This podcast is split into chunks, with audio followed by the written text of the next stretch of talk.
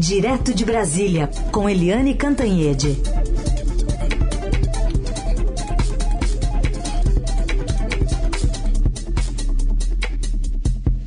Oi, Eliane, bom dia. Bom dia, Heisen, bem-vindo de volta. E bom dia, ouvintes também, claro.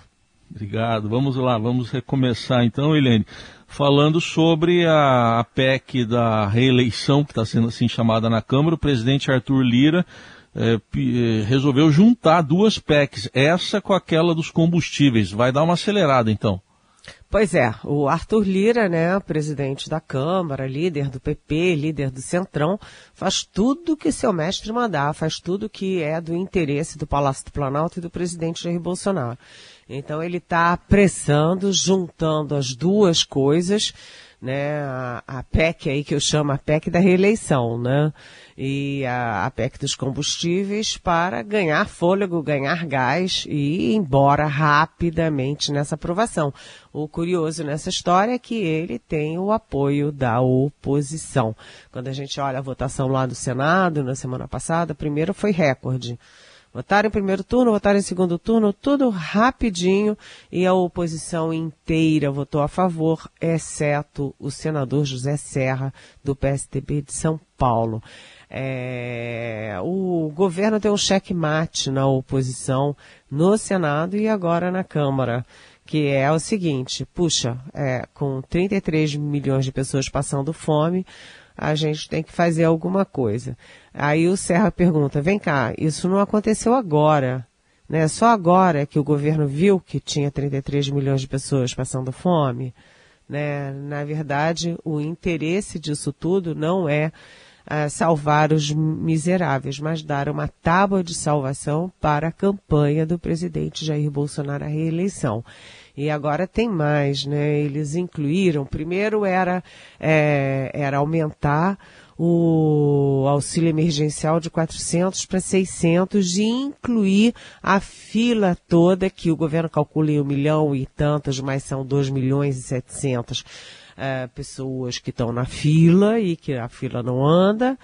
É, a segunda é o vale, né? Aquele vale, aquele voucher de mil reais para os caminhoneiros. E aí tem também os taxistas, enfiar os taxistas lá no Senado. Só que os taxistas, taxistas são 100 mil. Né, o que é tem peso eleitoral mesmo é o pessoal dos aplicativos, Uber, etc. E esses são milhões, né, pelo Brasil afora. Então agora a Câmara está arranjando um jeito de encaixar também os, uh, os, o pessoal do aplicativo. E aí tem dois problemas. Um é o óbvio, né? É que a conta já está em 41 bilhões e isso vai aumentar ainda mais e muito mais se incluir o pessoal de aplicativo. E segundo, o pessoal de aplicativo, diferentemente dos taxistas, não tem registro oficial não é registrado. Então, como é que você sabe quem é, quem não é? Como é que você organiza essa fila? Então, é, são medidas eleitoreiras que as pessoas lançam, né? Os governistas lançam, né? O pessoal do Bolsonaro lança, né? Sem saber como paga, como é que vai ficar no futuro, quem é que vai pagar a conta no final, que é sempre o mais pobre, e a oposição vai sendo engolida, tragada por essa armadilha. É, o Danilo Fortes, que é o deputado do Ceará, que é relator do projeto na Câmara, tenta tirar a decretação de emergência. Mas aí não, não faz sentido, fica um, um vazio. A decretação de emergência foi criada para driblar, né, eliminar a lei eleitoral que proíbe esse tipo de bonança, de, de sabe, privilégio, de, sei lá, de ajudas é, com viés eleitoreiro em ano eleitoral, como é esse, né? E uh, também o teto de gastos. Então, a, a criar a emergência significa jogar no lixo o teto de gasto, a responsabilidade fiscal e também a lei eleitoral. Joga tudo fora em favor da campanha do Bolsonaro, até porque os programas vão só até dezembro. É um programa que tem cinco meses. É tão descarado que é eleitoral que o programa, o programa todo tem cinco meses. Mas o fato é o seguinte, é, é uma bomba fiscal que fica para o futuro, que fica para o futuro presidente, seja ele Lula, Bolsonaro, Simone, Ciro ou quem quer que seja, né? E que todo o Brasil acaba pagando essa conta. Uhum. O, a expectativa é de uma votação muito rápida, viu, Heisen? É, que eles ponham em votação no primeiro turno, segundo turno e resolvam rapidinho. Agora, essa solução do Danilo Forte de quebrar a, a, a decretação de emergência, é, faz até sentido, porque isso cria um precedente enorme, né? torra todas as responsabilidades que nós temos, né? É, os limites que nós temos. Mas se criar, se jogar fora a emergência agora, como fazer para dar as benesses todas? Então, não sei como é que ele vai dar esse jeitinho. Vamos acompanhar. A fome por votos, essa de um jeito ou de outro vai acabar em outubro. De um jeito ou de outro. a, a, fome por voto vai acabar. É. Mas a fome, fome está difícil, é, viu? Porque aí é, é estrutural, difícil. né? É. Bom, Eliane, e enquanto isso lá no Senado, Senado que aprovou, né? Você destacou aí a, a essa PEC, agora está lá na Câmara, mas tem outro assunto ali que pode ter uma definição essa semana a CPI do MEC, o governo tentando adiar ou então começar a investigar o passado, que o passado é da oposição. É, exatamente. O governo está acuado com essa CPI do MEC, porque vamos combinar, né? Se for fazer CPI do MEC, se for fazer a CPI da Caixa Econômica por assédio, material não falta, né? Vai é. ser um festival de histórias muito ruins para Bolsonaro, para bolsonarismo e para bolsonaristas. No caso do MEC, o ministro Milton Ribeiro e o próprio Bolsonaro. Né? Porque quando você fala em CPI do MEC, você olha, o foco é o ministro Milton Ribeiro, pastor presbiteriano que já foi preso, inclusive. Mas o Milton Ribeiro jogou o presidente Bolsonaro na fogueira duas vezes.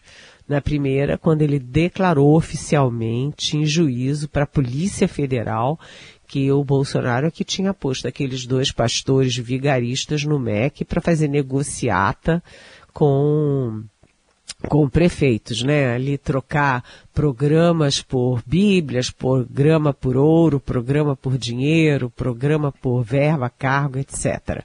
E o Milton Ribeiro disse à Polícia Federal, está lá gravado, registrado, oficializado, que foi o Bolsonaro que meteu os dois lá. Os dois que não tinham nenhum vínculo com a administração pública, muito menos com o MEC. A segunda vez que o, o, Milton Ribeiro jogou o Bolsonaro na fogueira foi quando ele foi gravado dizendo que o Bolsonaro tinha vazado informação sigilosa, privilegiada para ele sobre busca e apreensão. Então, quando você fala em CPI do MEC, parece que é sobre o MEC, parece sobre o Milton Ribeiro. Mas, evidentemente, resvala ou cai no colo diretamente do Bolsonaro, assim como foi a CPI da Covid. Então, o governo está fazendo de tudo para evitar, como você disse, né? É, usando todos os recursos. E aí, o recurso para retirar assinaturas não deu certo porque eram necessárias 26, eles conseguiram 27, o governo disse que ia tirar duas, mas eles conseguiram mais quatro e ficaram 31 assinaturas. A segunda forma é, tá bom, a gente faz a CPI, mas inclui a gestão do PT.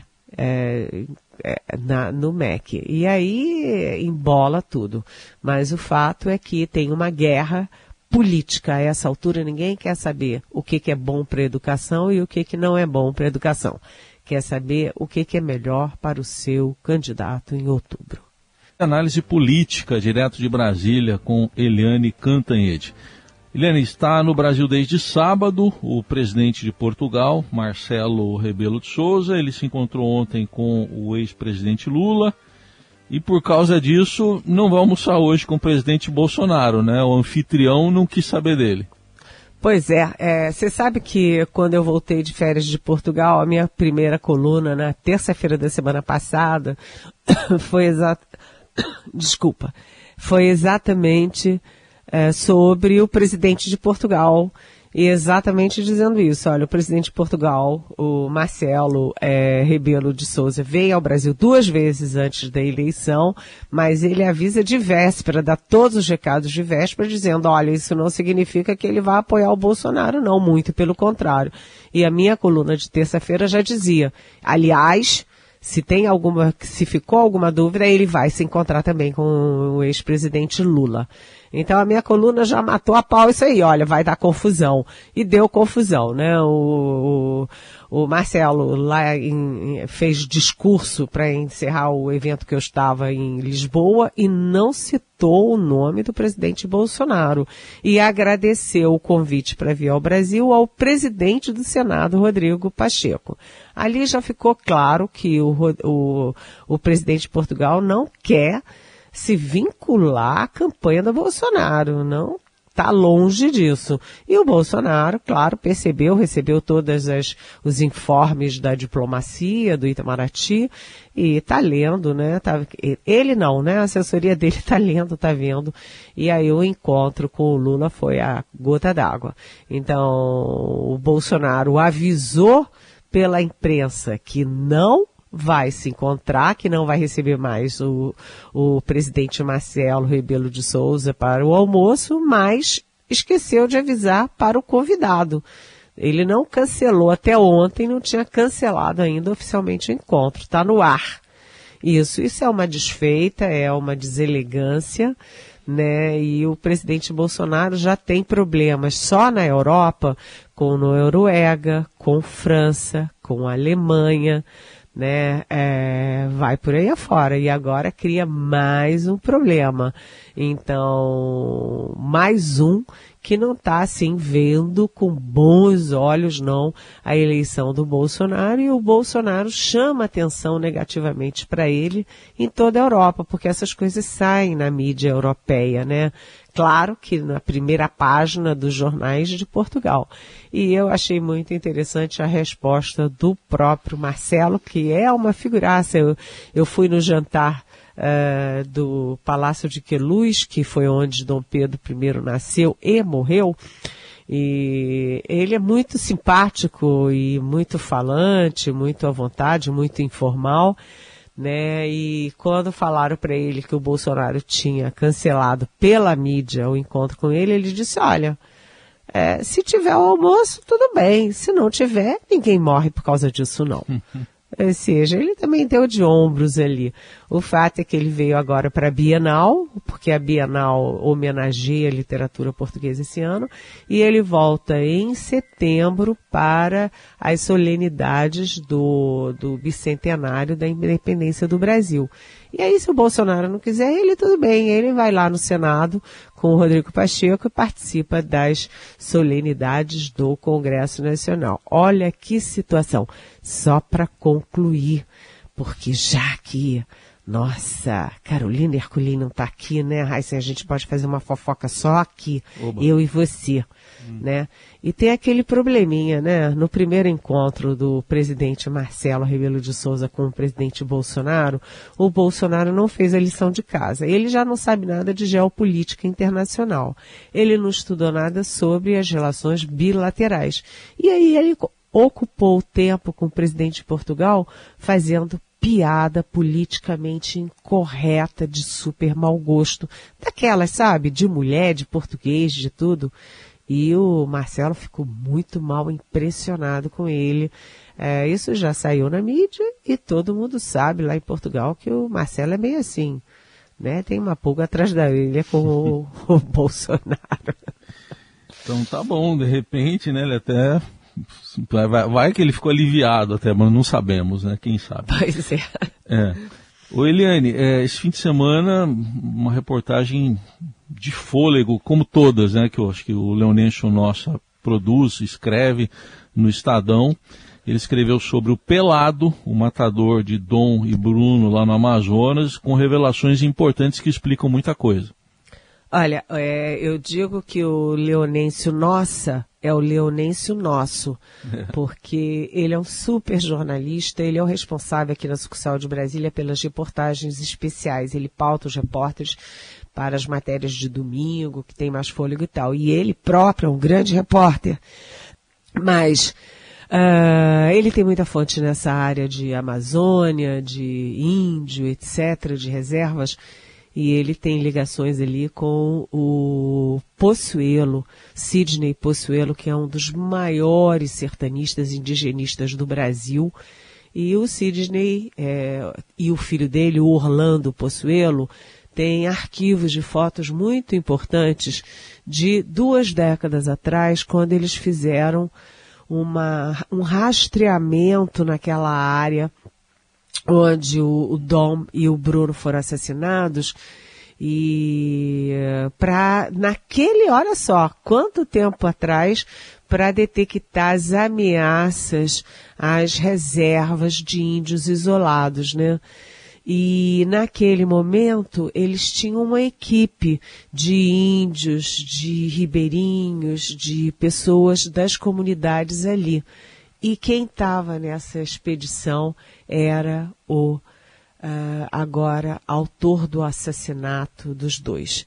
Né? É uma coisa horrorosa, porque o Pelado era menino, né? Tanto que era chamado menino, o Sidney Possuelo chama de menino, Orlando chama de menino, e ele estava ali na excursão do bem, na expedição do bem, para proteger os indígenas.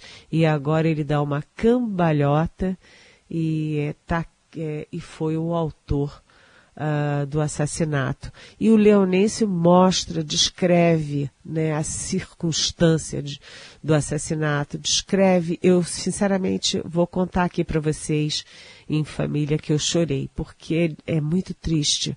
Né? O Dom e o, e o Bruno estavam numa voadeira e o, o Pelado estava num barco mais veloz, numa lancha mais veloz. Então ele pôde alcançar os dois e nem falou nada, já deu três tiros, um no tórax, um no abdômen, um na cabeça, e o Bruno ainda tentou atirar, mas atirou a esmo, claro, porque ele já estava é, sem qualquer reflexo. Uhum.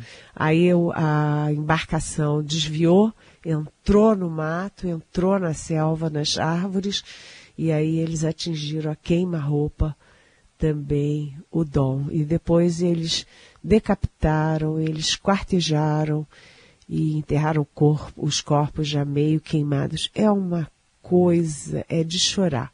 E é uma reportagem que ilustra muito bem como aquele canto do país está muito entregue à própria sorte, em que um menino que era do bem foi transformado num monstro capaz de fazer tudo isso, né? É triste, né? E vale essa leitura dessa reportagem do Leonêncio nossa. Helene, só para fechar, queria registrar com você, né? Acho que uma grande perda para a cultura brasileira, o, o ex-ministro da Cultura Sérgio Paulo Rouanet, que morreu nesse fim de semana, aos 88 anos no Rio de Janeiro, sofria de Parkinson e, enfim, o nome dele está sendo tão é, maltratado né, por essa polarização política que deturpa a lei que ele criou e leva o nome dele, a Lei Rouanet de Incentivo à Cultura, né? Pois é, você sabe, é, imagina o Rouanet morrer num momento como esses, né? Olha a simbologia disso. Morre o Sérgio Rouanet, que era um humanista, um filósofo, antropólogo, um diplomata, sabe, um homem das artes, da cultura, e que deixou registrado para a história o nome dele na Lei Rouanet, que protege, estimula a cultura nacional, uma cultura tão rica, né? A cultura brasileira, nossa música, nosso teatro, nosso cinema, né? Uma coisa assim tão poderosa da alma brasileira, né? A alma miscigenada brasileira. E ele morre nesse momento em que uh, o governo Bolsonaro estraçalha né, a cultura.